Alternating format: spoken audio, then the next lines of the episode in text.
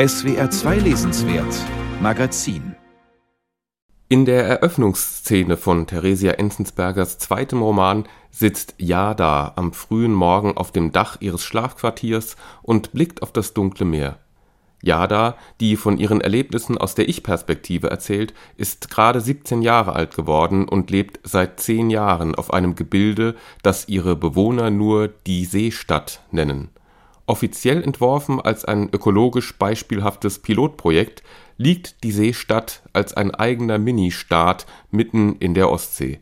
Gegründet und gebaut worden war sie einst von Nicolas Vernay, Jadas Vater, der nach einem Studium in den USA mit hochfliegenden Plänen nach Deutschland zurückgekehrt war und seine Vision eines vom Rest der Welt unabhängigen, komplett selbstversorgten Lebensraums in die Tat umgesetzt hatte. Die Seestadt war ein Triumph der modernen Bautechnik, 40 Waben miteinander verbundene Einheiten türmten sich zwischen zwei Dock- und Essenstationen und einer hochkomplexen Entsorgungsstation auf.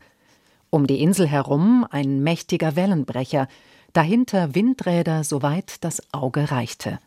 Auf See spielt in einer unbestimmten, aber nicht allzu fernen Zukunft. Was Theresia Enzensberger am Beispiel unterschiedlicher Figuren zeigt, ist der Umstand, dass Utopien in jenem Augenblick vergiftet sind, indem man sie in die Wirklichkeit transportiert. Das ist keine neue Erkenntnis, aber in einem Roman kommt es schließlich darauf an, welche künstlerischen Mittel eine Autorin dafür findet. Die junge Jada ist das Opfer eines manipulativen, narzisstischen Vaters. Er hat seiner Tochter erzählt, dass ihre Mutter an einer rätselhaften Krankheit gestorben und Deutschland mittlerweile heillos im politischen Chaos versunken sei.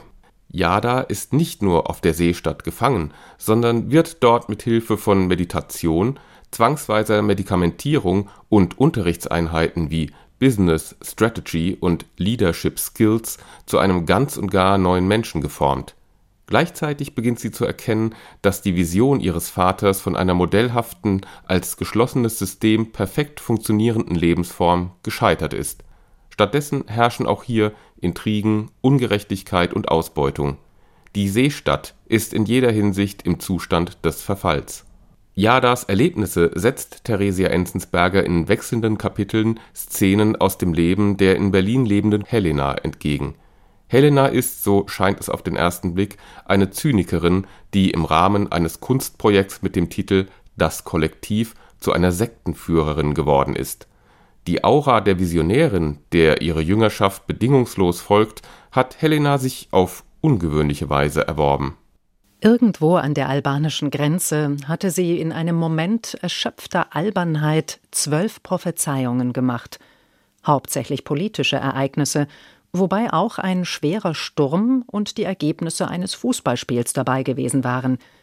Sie hatte sehr genaue Daten angegeben, eine Tatsache, die sie seither bereute. Dadurch war es unmöglich geworden, den Leuten glaubhaft zu machen, dass das Eintreten ihrer Vorhersagen reiner Zufall war. Auf See führt die Lebenswege von Jada und Helena zusammen. Helena, das stellt sich bald heraus, ist Jadas angeblich verstorbene Mutter, und als Jada bemerkt, dass sie von ihrem Vater über Jahre hinweg belogen und manipuliert worden ist, flieht sie aus der Seestadt und kommt nach Berlin. Das Berlin, das Theresia Enzensberger beschreibt, ist eine von Naturkatastrophen und sozialen Missständen gebeutelte Stadt, in der Menschen versuchen, alternative Lebensformen zu entwickeln diese Suche nach Gegenwelten, der Versuch, Grenzen zu überschreiten und dadurch die Realität umzuformen, ist das Leitmotiv von Theresia Enzensbergers Roman. Auf einer dritten Handlungsebene, deren Kapitel stets mit dem Wort Archiv überschrieben sind, sammelt die Künstlerin Helena historisch verbürgte Berichte von utopisch grundierten Neuanfängen quer durch die Jahrhunderte.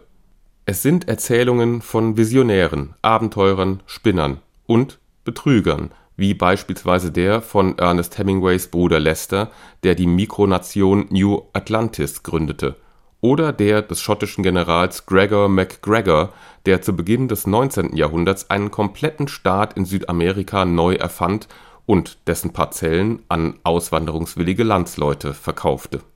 Es gab Banknoten, alle möglichen Ehrentitel, ein parlamentarisches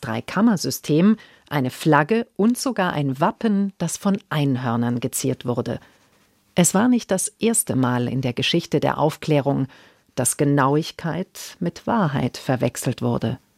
Auf See ist ein unterhaltsamer und auch lehrreicher dokumentarischer Roman, der die Idee von freien, solidarisch organisierten Lebensformen und deren Pervertierung durch den Neoliberalismus auf unterschiedlichen Ebenen durchspielt.